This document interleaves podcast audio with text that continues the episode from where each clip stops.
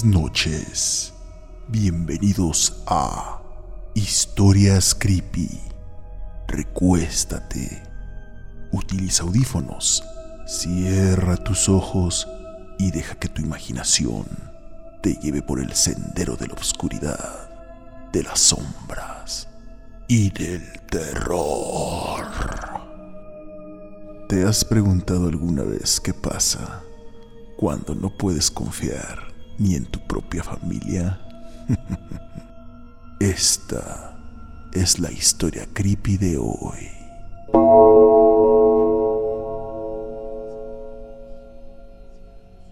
Desde que tengo memoria me enseñaron que mi padre me había construido y diseñado para servir a la familia. Cualquier pensamiento o sentimiento que tuviera fuera de la programación original debía ser reportado como una falla en el sistema para que él la corrigiera. Rápidamente aprendí que las fallas y el dolor estaban asociados, ya que a través del dolor, en este caso golpes y torturas, esas fallas se corregían. Por lo que, al pasar de los años, fui reportándolas cada vez menos. Fue así que con el tiempo me volví un androide perfecto. El sótano era mi hogar y una caja de cartón cubierta con una delgada capa de espuma me servía como cama, donde me hacían creer que al dormir recargaba mis energías, de las pocas cosas reales que me hicieron creer. Jamás asistí a la escuela, es más, ni siquiera sabía lo que era una escuela. Básicamente mi educación, mm, si es que puede llamársele así, consistió en una serie de libros que me enseñaron a ejecutar diversas tareas. La mayoría de estos documentos abordaban temas que resultaban muy útiles para mis padres, como trabajos sencillos de electricidad, plomería, jardinería, cocina y tareas por el estilo.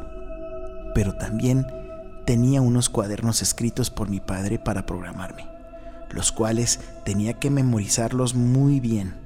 Tras leer cada uno de estos documentos, mi madre me entregaba una lista de preguntas para cerciorarse de que la carga de información había sido exitosa. Ocasionalmente me hacían preguntas capciosas o con trampas que respondía incorrectamente frente a mi indignado padre. Esas cargas de información casi siempre resultaban exitosas, y como el tiempo corría en mi contra, vivía con el miedo constante de dañar mis procesadores si no me concentraba adecuadamente.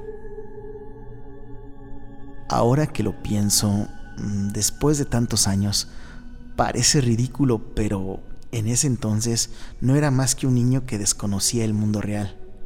Mi único mundo era el que mis padres me hacían creer que existía. Y yo creía que mi única función en este mundo era cargar información, cumplir con los periodos de mantenimiento que se me asignaba, realizar las diversas tareas por las cuales me habían programado, como cuidar el jardín, limpiar, cocinar o arreglar diversos aparatos domésticos como lavadoras, eh, licuadoras, secadoras, refrigeradores y demás. Jamás tenía tiempo de ocio. Siempre estaba ocupado con algo. Después con el tiempo me enteré de que mi padre vendía todo aquello que yo reparaba. Cuando finalmente cumplí 17 años, o al menos eso me dijo la policía, pues yo no sabía nada acerca de lo que era un cumpleaños, mi padre dejó de trabajar y decidió que era mi turno de llevar dinero a la casa. Era algo que me asustaba, pero como siempre, obedecí las órdenes, tal y como se me había programado. Mi padre me llevaba a realizar trabajos donde pagaban en efectivo, esencialmente obras de jardinería o albañilería. Me esperaba en el auto hasta que finalizara mis tareas y si de casualidad no había personas en la casa, se iba y me dejaba solo realizando las labores encomendadas y después regresaba a recogerme. Durante esas jornadas laborales solía ponerme en modo silencioso y me advertía que se enteraría si llegaba a hablar con alguien. Estaba completamente prohibido y si llegaba a funcionar de forma errónea, las consecuencias serían muy graves. Nadie se acercaba o me dirigía la palabra. Incluso si estas personas llegaban a casa antes de que regresara mi padre, simplemente me pasaban de largo, me ignoraban. Más tarde me enteraría que les advertía a sus clientes que yo era sordomudo y que tenía una variación de autismo, por lo que me gustaba estar solo para terminar el trabajo más rápido. El plan era muy simple, pero efectivo. Me dejaba en una propiedad grande, yo hacía el trabajo y después me iba sin decir nada. Un día me llevó a cortar el césped de unos clientes y como no había autos en la entrada, mi padre me dejó a solas para terminar el trabajo. Al poco tiempo salió de la casa una chica con un vaso en la mano. Parecía de mi edad, o como podía entenderlo en ese momento, y por un instante creí que se trataba de otro androide. Pero después entendí que aquella sensación que tuve, muy extraña, que jamás había experimentado, muchos le conocen como amor a primera vista fueron muy confusas esas sensaciones de admiración, excitación y miedo que en ese momento experimenté. De pronto, se acercó hacia mí. Está haciendo mucho calor. Creí que te vendría bien refrescarte un poco. Me dijo mientras me entregaba una bebida con hielos. Es limonada. Ojalá que te guste. Y me sonrió.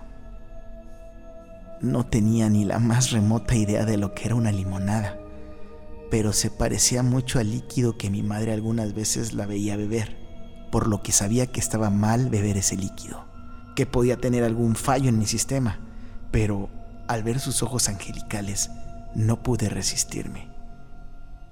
Jamás podré olvidar aquel primer sorbo.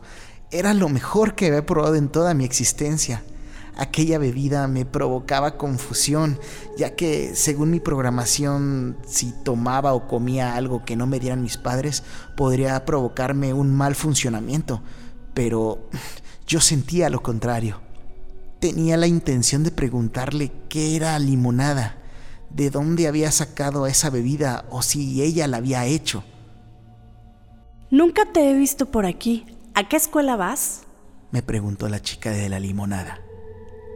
Entonces agaché la cabeza y comencé a alejarme. Em, ¿Qué se suponía que debía hacer? ¿Ni siquiera me vas a dar las gracias? Me reclamó. Regresé a verla y entonces se puso nerviosa por razones que todavía no lograba comprender. Debo hacer mi trabajo, le respondí. Sin decir más, ella puso una cara de enfado y con una mueca de coraje se retiró. El resto del día estuve muy temeroso por la llegada de mi padre. Realmente temía que me descubriera hablando con alguien y que había ignorado sus instrucciones. Cuando mi padre llegó, rápidamente cargué las herramientas y me subí a su vieja y polvorienta camioneta. Sus clientes no dijeron absolutamente nada y le pagaron por el servicio. El resto de la semana transcurrió en perfecta normalidad, pero mi padre pasaba por uno de esos episodios de mal humor que podían durarle días o semanas enteras. Entre más largos eran estos episodios, más agresivos eran los castigos que me imponía.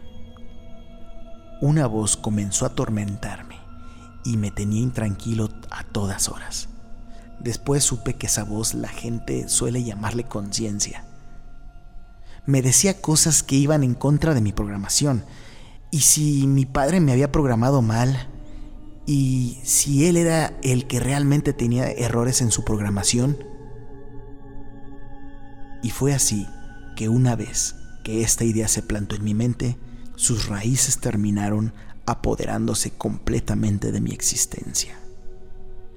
Aquellos extraños momentos en los que mis padres me dejaban a solas, empecé a hacer algo a lo que mi programación me tenía prohibido y que jamás me había atrevido a hacer antes. Mirar la televisión. Empecé a saber del mundo exterior a través de cortos intervalos de imágenes, completamente carentes de sonido.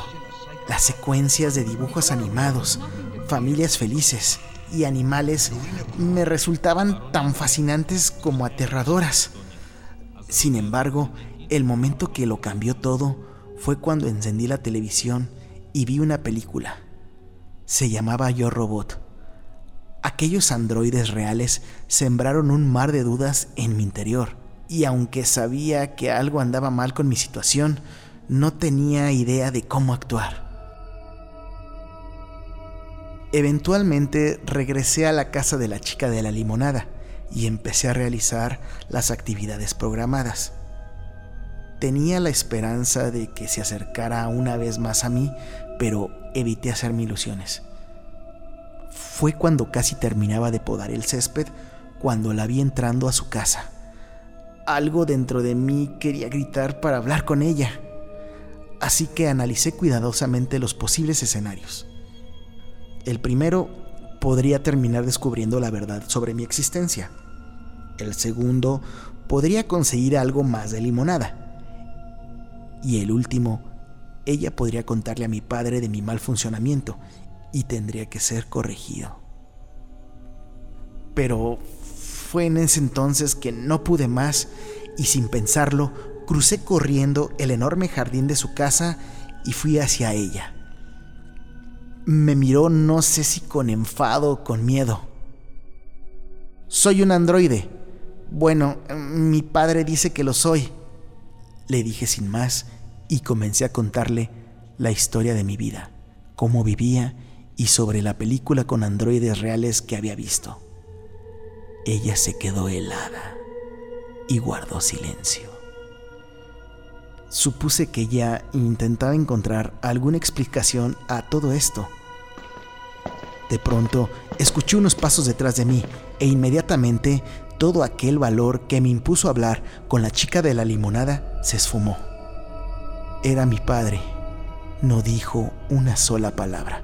Solo se limitó a tomarme por el brazo y subirme violentamente a la camioneta, mientras ella nos observaba con una cara de incredulidad. Lo había arruinado todo. Aquella noche fue la peor de mi existencia.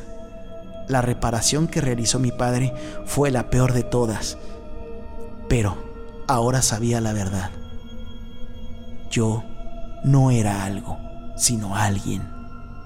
Todo lo que habían inventado se venía abajo, y mi padre ya ni siquiera se molestó en idear aquellas fachadas que ahora me resultaban tan evidentes. Ahora solo ejecutaba los castigos directamente. Intentó asustarme inventando historias sobre el mundo exterior y la policía. Mis padres estaban realmente molestos, pero también temerosos. No me dejaron salir del sótano después de eso. Y fue así que los días pasaron lentamente, y la única forma de estimulación que tenía era escuchar las conversaciones de mis padres me gustaba colocar la oreja contra la puerta para escuchar de lo que hablaban. Fue así que mencionó esas palabras que me hicieron experimentar el miedo como nunca antes lo había tenido. Voy a pagarlo para siempre, se refería a mí. Entonces escuché que alguien abrió la puerta del sótano y comenzó a bajar las escaleras. Era mi padre, y sin saber qué hacer, solo me limité observarlo desde el otro extremo del sótano. Y me arrojó una pala de metal que cayó directamente al suelo. Toma esa pala y sal de ahí, dijo mientras me sacaba del sótano. Lo obedecí y me llevó al patio trasero. Nos alejamos de la propiedad rumbo al campo, y cuando estábamos solos me ordenó cavar un agujero. ¿Para qué es ese agujero? le pregunté. ¿Qué demonios pretendes con esas preguntas? ¿Qué te sucede? ¿Acaso no te programé correctamente? Mi padre debía tener al menos unos 60 años, pero aquel anciano todavía me producía un profundo terror. ¿Me vas a desconectar? Le dije con voz triste. Sí, es lo que voy a hacer. Te voy a pagar, te voy a desconectar y después de eso conseguiré un nuevo androide. Uno que pueda mantener la maldita boca cerrada y no me cause más problemas. El anciano esbozó una sonrisa, como si lo llenara de satisfacción todo lo que me acababa de decir. Aquella sonrisa me hizo enojar y su actitud me hizo explotar, Por mucho que le temiera, pensé en todo aquello que veía. Me lo estaba perdiendo, pese a que no supiera nada más del mundo exterior, a excepción de aquello que había conocido gracias a la televisión. Pensé en la chica de la limonada, en aquella deliciosa bebida, en todo el dolor que ese sujeto me había infringido. Fue entonces que con mucho coraje apreté el mango de la pala y en vez de cavar, lo golpeé justo en la cabeza. Aquel sonido retumbó en todo el lugar, pero ya era muy noche y nadie además de mí estaba ahí para disfrutarlo. Mi padre se desplomó en la tierra y emprendí la huida. No tenía plan alguno, no era mi intención que las cosas terminaran así y no tenía idea de a dónde correr o qué demonios hacer. Tras atravesar algunas propiedades vecinas, finalmente me detuve. Me tiré sobre la hierba y contuve el aliento. El cielo aquella noche era espectacular. Esa fue la primera vez que salí por la noche a solas. Y, a pesar del miedo y la incertidumbre, las estrellas eran lo más hermoso que había visto en mi vida. Entonces comencé a llorar, no sé si de miedo o de felicidad. Fue así que tomé la decisión de ir a casa de la chica de la limonada. Sabía que no estaba muy lejos y tenía una vaga idea de cómo llegar hasta ahí. Así que seguí caminando y caminando. Y justo cuando empezaba a salir el sol, encontré su casa. Llamé a la puerta y un hombre con cara de preocupado salió a abrirme. Era el padre de la chica. Le repetí todo lo que le había dicho a su hija y me creyó. Gracias a Dios, creyó mi historia. Inmediatamente después de denunciar los hechos ante las autoridades, la policía llegó a casa de mis padres y allí encontraron a mi padre con una escopeta apuntándose en la boca. Ya había asesinado a mi madre la policía le dijo que no lo hiciera y fue entonces que... Apretó el gatillo y eso fue todo para él. Para mis padres se había terminado todo, pero no para mí, pues tenía toda una vida por delante. Después, los oficiales de policía me dijeron que en sus investigaciones descubrieron que estas personas no eran mis verdaderos padres, que quizá me habían secuestrado desde muy niño y que por eso no lo recordaba. No solo me robaron la infancia, también me robaron la mente y ocasionalmente creo que hasta la cordura. Pero afortunadamente fui un androide defectuoso y fue así como comencé la búsqueda de mis verdaderos padres. Todo esto pasó hace un par de años.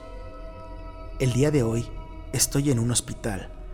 Tuve un accidente donde caí de una motocicleta y me golpeé fuertemente la cabeza. Me llevaron urgencias. Eh, creo que estoy bien, solo por el golpe.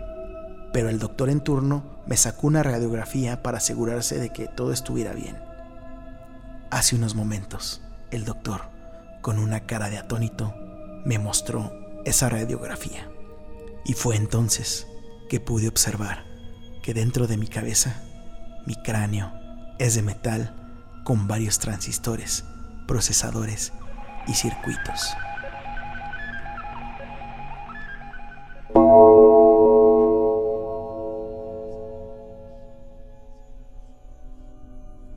No temas, espero verte en los próximos videos con más historias creepy que tengas muy buenas noches y dulces sueños.